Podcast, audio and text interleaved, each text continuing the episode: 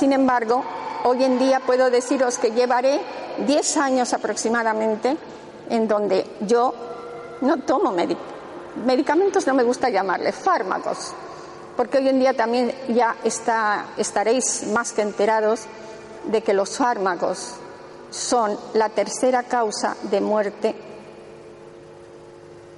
en la humanidad.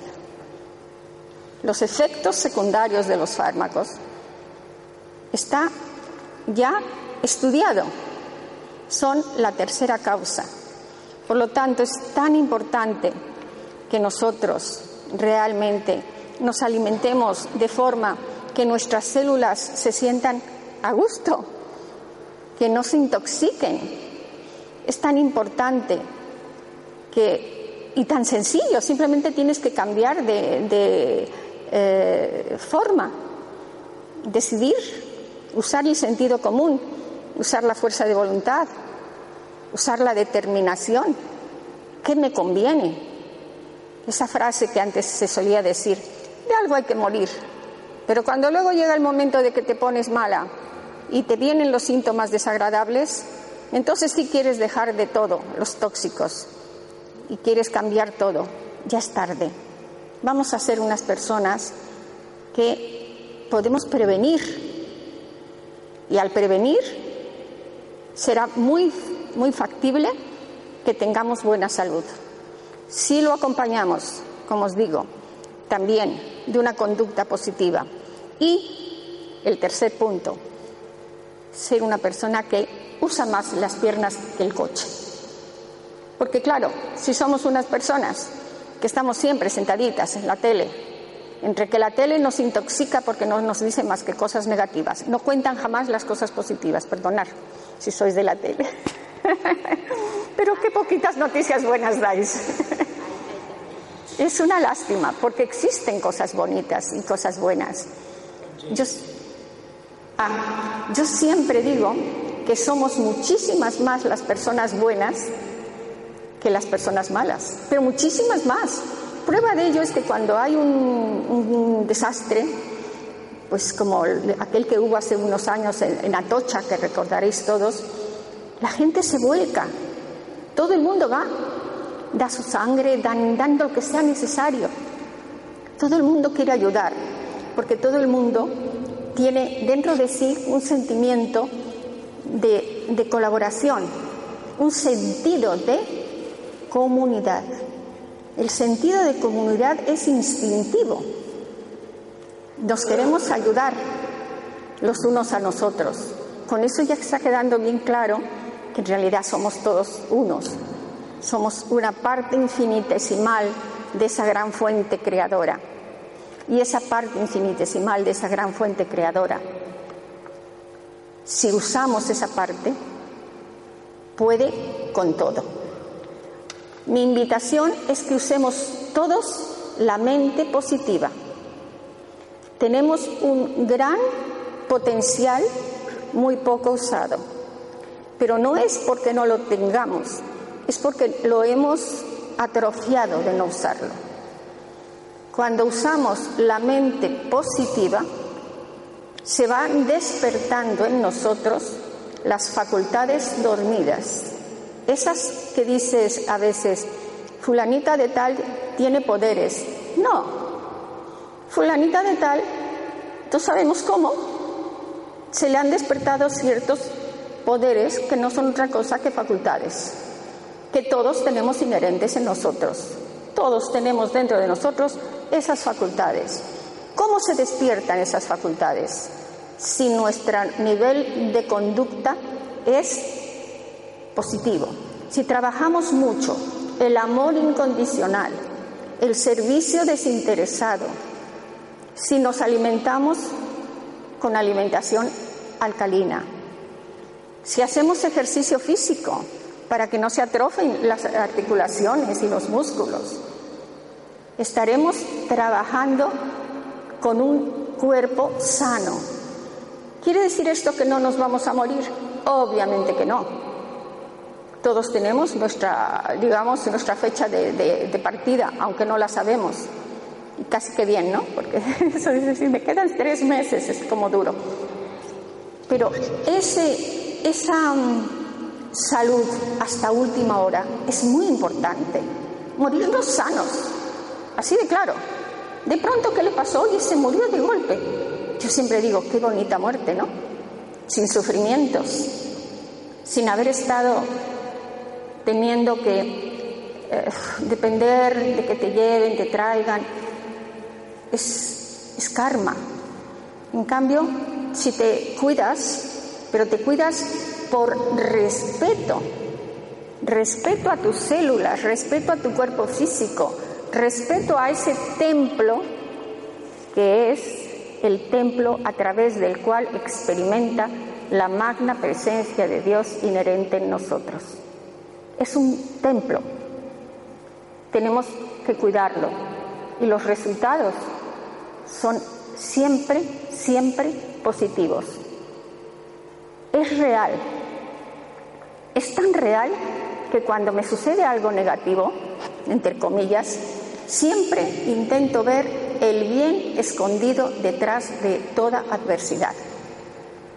Esa frase antigua que decía, no hay mal que por bien no venga, es verdad. Detrás de toda adversidad hay un bien escondido. Y nosotros crecemos en nivel de conciencia cuando ese bien escondido lo usamos de forma positiva. Luego, todo lo que nos sucede tiene su lado claro y su lado oscuro. En nosotros hay las luces y las sombras, todos. Nadie es mejor, nadie, ni peor. Simplemente está usando sus partes, eh, eh, sus poderes mentales de forma positiva o no los está usando. Y entonces va caminando por un sendero erróneo que siempre los senderos erróneos nos llevan cuesta abajo y en pendiente, a caos. Nos llevan a enfermarnos, nos llevan a ser desgraciados, nos llevan a, tener muchos dolores, muchas articulaciones mal. En cambio, lo otro, la actitud opuesta, que es asumir que la presencia inherente de esa fuente creadora está en nosotros, eso nos lleva siempre a un bienestar en todos los aspectos. Eso es lo que para mí es vital, que asumamos y mm, no solo asumirlo, sino que lo practiquemos. Acordaros, el desapego a todo aquello que nos digan desagradable es muy, muy importante. El no volvernos ególatras por aquello que nos digan agradable es muy, muy importante. Y alimentarnos de forma inteligente, con alimentación alcalina. Si compráis el libro, es muy importante que sepáis que todos los libros que yo vendo el 100% son para la Fundación Vicente Ferrer, para la cual yo trabajo desde hace muchos años como coordinadora del voluntariado. Eh, ahora, cuando estuve en la India y vi que realmente hoy en día son 3.000, casi 500 aldeas en donde se vive con dignidad, porque tienen eh, escuelas, eh, hospitales, ambulatorios, ortopedia para los que están mal, eh, les enseñan a hablar a los que son mudos por el sistema de signos, les enseñan a leer con braille a los que son ciegos, o sea, hay una, les dan casa, eh, unas casas sencillas pero estupendas, les hacen préstamos a las mujeres para que tengan su negocito, eh, ellas tienen una especie de, banco que le llaman changans, en donde todas las mujeres eh, tienen la obligación de, si quieren tener un préstamo, que les den, que ellas ahorren una rupia, que no es nada, una rupia es, poquísimo dinero, pero ellas, para ellas que no tienen nada, significa mucho. Entonces, esas personas cuando han ahorrado un número determinado de rupias, en ese momento se hacen merecedoras porque requiere que uno tenga un poco de esfuerzo. Si no haces esfuerzo, no valoras lo que te dan. Entonces, gracias al esfuerzo que ellas han hecho poniendo sus rupias, les dan eh, un préstamo y ellas montan su negocito. Hay negocios que montan muy sencillos, que son pues un changarrito para vender cuatro cosas, pero otras son más ambiciosas y con su marido compran una búfala y esa búfala les da autonomía total, porque con, la, con el excremento de la búfala sacan un biogás con el cual guisan. Después de haber sacado el biogás, eh, les sirve de abono para su pequeña terrenito que tienen alrededor, con lo cual tienen su alimento también ya listo. Es decir, son autónomos, total, con una búfala. Fijaros si realmente lo que hace la Fundación es exportable. Si esto se hiciera en todos los lugares donde hay pobreza en grado sumum, no existiría un 80% de la humanidad viviendo con hambruna y en tanta miseria. Tenemos que ir contagiando a la gente. Bueno, pues como os digo, cuando estuve allí me pareció maravilloso como estaba todo, pero me di cuenta que las aldeas en donde todavía no, eh, no está instalada la fundación viven de una manera que se te encoge el alma, realmente eh, muy, muy, muy, muy mal. Y decidí determinantemente en ese momento que, me, que todo el grupo de voluntariado con el que yo trabajo íbamos a conseguir hacer embalses. Es un desierto el sur de la India, pero una vez al año caen mm, mangueras de agua, se llaman monzones. Si acondicionamos el suelo y recogemos esa agua de los monzones, esas criaturas de, una nueva aldea crecerán teniendo esa maravilla que es el agua. Por lo tanto, eh, decidí que mis libros, aparte de los eventos que solemos organizar, el 100% son para hacer embalses en Anandapur, en el sur de la India, para que crezcan las criaturas teniendo eso que nosotros tenemos tan fácilmente al abrir un grifo, agua.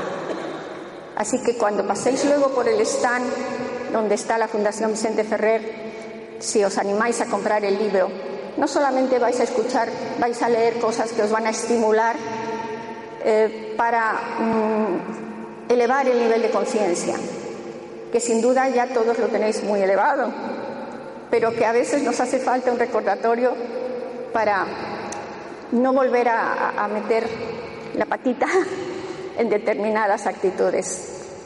Eh, eso lo vais a encontrar en los tres. Y eh, además estaréis contribuyendo, como donativo que es, a que en, la, en Anandapur embalsemos el agua de los monzones. Así que muchísimas gracias por vuestra atención. Y bueno, pues ya sabéis para qué va a ser el dinero y en qué consisten los libros y pues animaros a trabajar con nosotros. Muchas gracias.